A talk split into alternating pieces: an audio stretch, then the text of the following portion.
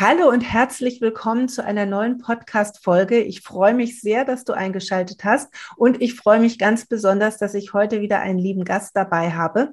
Denn heute gibt es ein weiteres Interview aus der kleinen Reihe über unser wertvolles Buch Tabu über den, bis über den Tod hinaus. Und ich habe heute die liebe Mirjam Hauptfleisch hier und sie wird ein bisschen aus ihrem Buch vorlesen und vor allem auch erzählen, wie sie dazu gekommen ist. Hallo Mirjam, ich freue mich sehr, dass du da bist. Heidrun, ich freue mich total, dass ich hier sein darf. Ist ja auch für mich alles Neuland mit Buch und Podcast, deshalb gewisse Aufregung liegt hier in der Luft. Das Aber ich freue mich sehr auf unser Gespräch. Genau, das ist auch gut so, das darf auch sein, dann wird es lebendig, denke ich mal. Ne? genau. Ähm, ja, liebe Miriam, stell dich doch mal kurz vor, dass ähm, unsere Hörer auch wissen, wer du bist. Ja, mache ich gern. Genau, bin die Miriam Hauptfleisch, bin Heilpraktikerin, Loslasscoaching und habe den Online-Shop Toni Trauert, geht um Trauergeschenke. Also da knüpft es quasi schon an. Und ich lebe mit meiner Familie hier in Baden-Württemberg, nördlich von Stuttgart. Habe ja auch meine Praxis. Und ja, hier lebe und wirke ich mit meinen Themen. Und bei mir in der Praxis, in meiner, in meinem Leben, in meiner Arbeit eigentlich ist es so ein Ganzes geht es um die Themen Angst, Trauer und Tod. Ähm, ich habe mir die nicht ausgesucht, weil ich das sonderlich schick finde, sondern das sind meine Themen und ich bin gern auf dieser oder in diese dunkle Themen unterwegs, weil ich sie gut halte und trage kann und da eben auch Menschen gut mit begleiten kann, wenn die Themen anstehen. Ja, wunderbar. Vor allem ist das ja unglaublich wichtig, weil das Themen sind, die, die so sehr tabuisiert sind, wie unser Buch ja auch sagt. Und vor allem ähm, ist, sind es ja Themen, die jeden Menschen betreffen. Das Thema Tod ist einfach etwas ausnahmslos, wird jeder Mensch in seinem Leben damit konfrontiert werden. Und deswegen ist es auch so wichtig, finde ich, dass wir da dieses Tabu brechen. Und dafür ist ja unser Buch auch da. Und ähm, wahrscheinlich erübrigt sich die Frage, aber dennoch würde ich sie gerne stellen. Was war denn deine Motivation, an diesem Buchprojekt teilzunehmen? Wie ist es dazu gekommen? Hm, das war eigentlich ein Zufall, der, der kein Zufall war. Ich habe den, den Post gesehen von der Bettina Gruno mit dem Aufruf, ob jemand was hier mit, also mit Trauer was zu tun hat. Und ich habe so ein ganz gesehen, lapidar drunter geschrieben, ich habe einen Online-Shop für Trauergeschenke und bin im Feed weiter gescrollt. und die Bettina schreibt mich an, sagt, ähm, sie plant ein Buchprojekt, ob ich Lust hätte, dabei zu sein. Und ich habe ganz spontan Ja gesagt. Ich dachte, das war mit Sicherheit kein Zufall. Ähm, das ist eine Gelegenheit, eine Chance, da greife ich doch mal herzlich gerne zu. Ja, und so war ich dabei. Ja, klasse. Das, äh, ja, ich glaube, so ging es wahrscheinlich den meisten von uns, dass wir das gesehen haben und uns angesprochen gefühlt haben. Ähm, ja, aber toll, sowas. Und äh, genau, ich würde jetzt gerne auch noch mal ein bisschen auf diesen Online-Shop eingehen, weil ich finde das unglaublich schön. Ein bisschen weiß ich ja schon darüber, aber erzähl doch gerne noch mal ein bisschen mehr. Was bietest du dort an? Warum gibt es diesen Job und äh, ja, was können eben Menschen dort erwarten? Ja, vielen Dank. Gerne mache ich das. Ja, ähm, der Toni trauert. Also Toni ist hier, hat jetzt nichts mit mir zu tun, sondern Toni kann eben einfach alles sein. Mann, Frau, was auch immer. Und ähm, und trauert, auch egal um was auch immer. Und in meinem Shop habe ich ähm, Trauerkarte, ich habe Trauerkoffer, die bestückt sind mit, ja, ganz unterschiedlich, aber Dinge, die der Seele gut tun. Die Optik passt auch gar nicht in das herkömmliche, handelsübliche Trauerbild rein. Meine Farben sind, sind ganz bunt, die sind pastellig. Da ist ganz viel Leben drin und auch die Botschaften, die die ich vermitteln möchte, die sind manchmal echte Commitment. Also ich bin an deiner Seite, ich bin bei dir. Und auch wenn es jetzt nicht einfach ist, der Weg, den du beschreiten musst, ich bin da. Also ähm, die Mission mit dem Shop ist eigentlich die Trauer mit ins Leben zu ziehen, dahin, wo es bunt ist, weg aus dieser schwarz-grau-Ecke, sondern da, das bietet so viel mehr. Und in meinem Verständnis, ja, da liegt das Leben drin, das Leben pur, die Essenz Und deshalb, das war mit eine Motivation und eben auch, weil ich für meine Praxisarbeit immer wieder nach, nach Dinge gesucht habe, wie ich meine, meine Menschen gut unter, meine Patienten gut unterstützen kann. Und da hat mir was gefehlt und ich dachte, na ja, wenn ich das nicht finde, dann mache ich das selber. Cool. genau. Und so kam das aber aus so ein, wie das gibt's nicht? Okay, dann mache ich das. Hm. Ja, und habe mir das jetzt da so, so aufgebaut.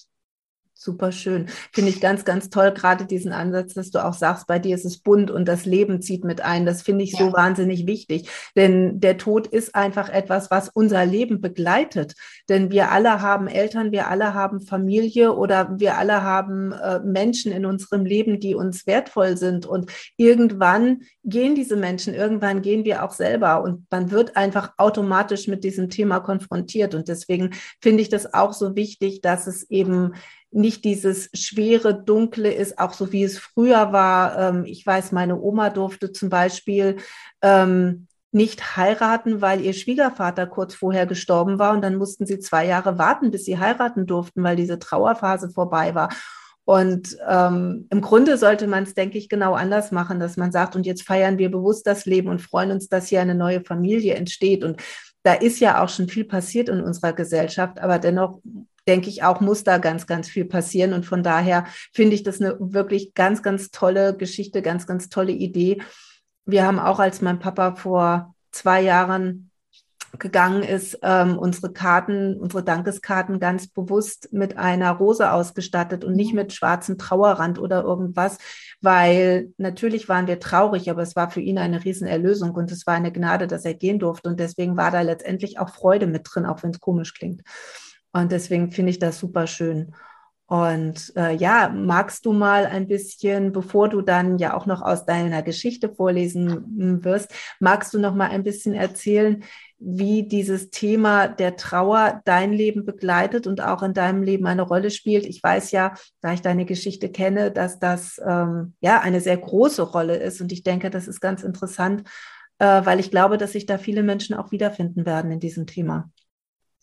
Ja, gerne. Und zwar, ja, es geht ja in meinem Kapitel jetzt nicht darum, dass jemand oder ich einen Mensch verloren habe, sondern dass diese Trauer webt sich ganz anders ein in, in mein Leben. Und zwar diese Lebenstrauer. Und ich war mir dessen viele, viele Jahre überhaupt nicht bewusst, was das denn eigentlich ist, weil ähm, ich diese Trauer schon bevor ich hier manifest auf dieser Erde wurde, ähm, übernommen habe. Und auch das wusste ich lange nicht, dass sowas ähm, geht.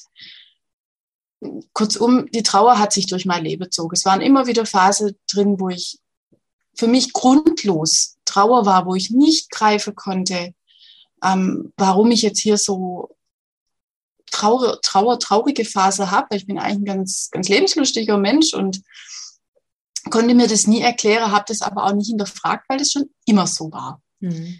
Und spätestens eigentlich, wenn immer schon sowas ist, müsste man mal hellhörig werden und mal nachfragen.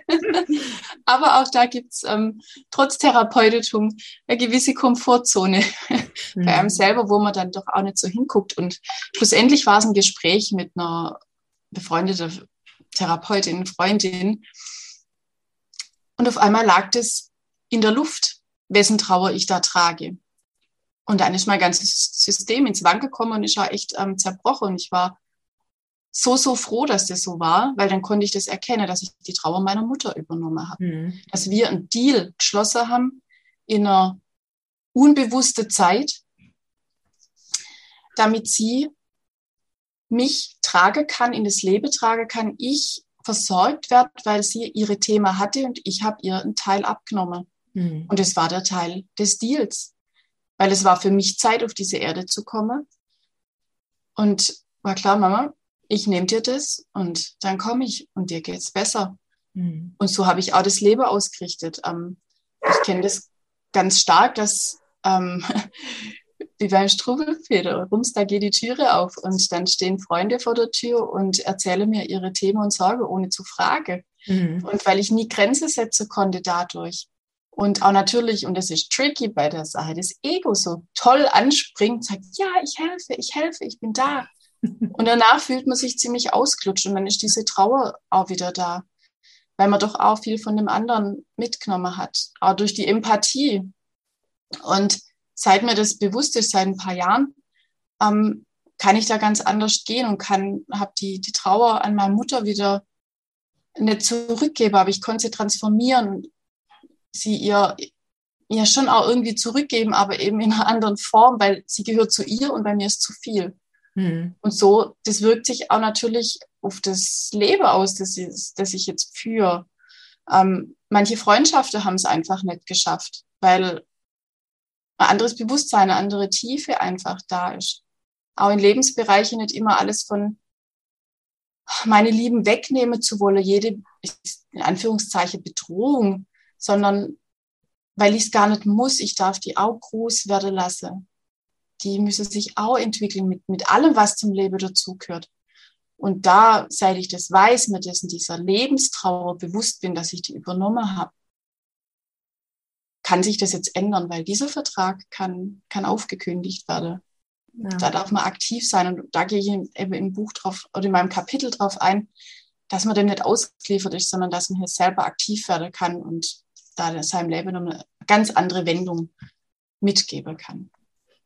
Ja, Super, ganz, ganz lieben Dank für diese tollen Ausführungen. Finde ich, finde ich mega wertvoll und ganz, ganz wichtig, weil, ähm, ja, weil da ganz, ganz viel drinsteckt, was ich glaube ich, was glaube ich viele Menschen einfach auch betrifft, ohne dass es ihnen wirklich bewusst ist, gerade dieses Grenzen setzen und eben dieses auch Verträge mit anderen eingehen, die Trauer ja. für andere oder überhaupt Dinge für andere Menschen tragen. Also ich kenne das auch sehr, sehr gut. Gerade auch im Verhältnis Tochter-Mutter ist das sehr, sehr häufig oder überhaupt, wenn es die Eltern betrifft und ähm, ja, finde ich ganz, ganz toll, also dass, dass du dich dem auch annimmst und da eben wirklich Hilfestellung gibst, weil das das Leben so massiv beeinflusst und viele Menschen einfach gar nicht wissen, woran es liegt, dass sie eben immer wieder an die gleichen Mauern rennen. Also ganz, ganz toll. Ähm, ja, dann würde ich doch vorschlagen, ähm, lies uns doch bitte gerne noch ein bisschen aus deinem Kapitel vor. Ich bin sehr gespannt, werde mich jetzt auch zurücklehnen. Ich kenne es ja schon, aber dennoch freue ich mich drauf, es jetzt auch von dir persönlich zu hören. Vielen lieben Dank. Ich habe es ja vorher gesagt, ich ähm, war, wusste nicht so richtig was, weil, ja, deshalb werde ich glaube, kleine Mischung machen, wenn das okay ist. Mache das wie immer es für Darf dich ich? passt. Vielen Dank. Okay. Ich darf traurig sein. Ich darf mir meine Trauer anschauen. Ich darf den Grund dafür erfahren, alles ist gut und alles darf sein. Ich bin richtig, so wie ich bin. Da war sie wieder, eine alte Bekannte. Unbemerkt kam sie näher, wie ein aufziehender Herbstnebel, der sich heimlich, still und leise über die Landschaft legt. So legte sich die Trauer über mich. Seit langem wieder einmal. Woher sie kam, wohin sie wollte, Warum zeigte sie sich gerade jetzt? Fragen über Fragen. Fragen, die ich mir erst stellen konnte, nachdem ich die Trauer wahrgenommen hatte. Da sie wie eine alte Bekannte für mich war, wurde mir ihr Dasein erst nach einiger Zeit bewusst. Die feinen Nebeltropfen, die mich umgaben, machten mich traurig, einsam, abgespalten von meiner Umwelt, hoffnungslos müde und erschöpft, voller Angst. Die Tropfen waren so dicht aneinander, dass ich außer ihnen nichts anderes sehen konnte. So blieb ich inmitten des Nebels stehen. Starr, hilflos, reglos. Wahrgenommen habe ich meine Seelenlage erst, als ich eine Hand in Form eines, eines Gesprächs durch die Nebelwand schob. Sie nahm behutsam meine Hand und führte mich aus dem dichten Nebel heraus, so weit, bis ich den Nebel als solchen erkennen konnte. Da standen wir beide, meine Gesprächspartnerin und ich, und beobachteten den Trauernebel. Da standen wir nun und schauten uns den Trauernebel an. Ich war immer noch ratlos. Woher kam immer diese Traurigkeit? Ich hatte keinen Menschen oder Tier verloren, keine Trennung oder Krankheit kreuzten meinen Weg. Nichts, was mich über längere Zeit völlig aus der Bahn geworfen hätte. Und doch, seit ich denken kann, begleitete mich diese Trauer und Traurigkeit. Sie schien wohl zu mir zu gehören.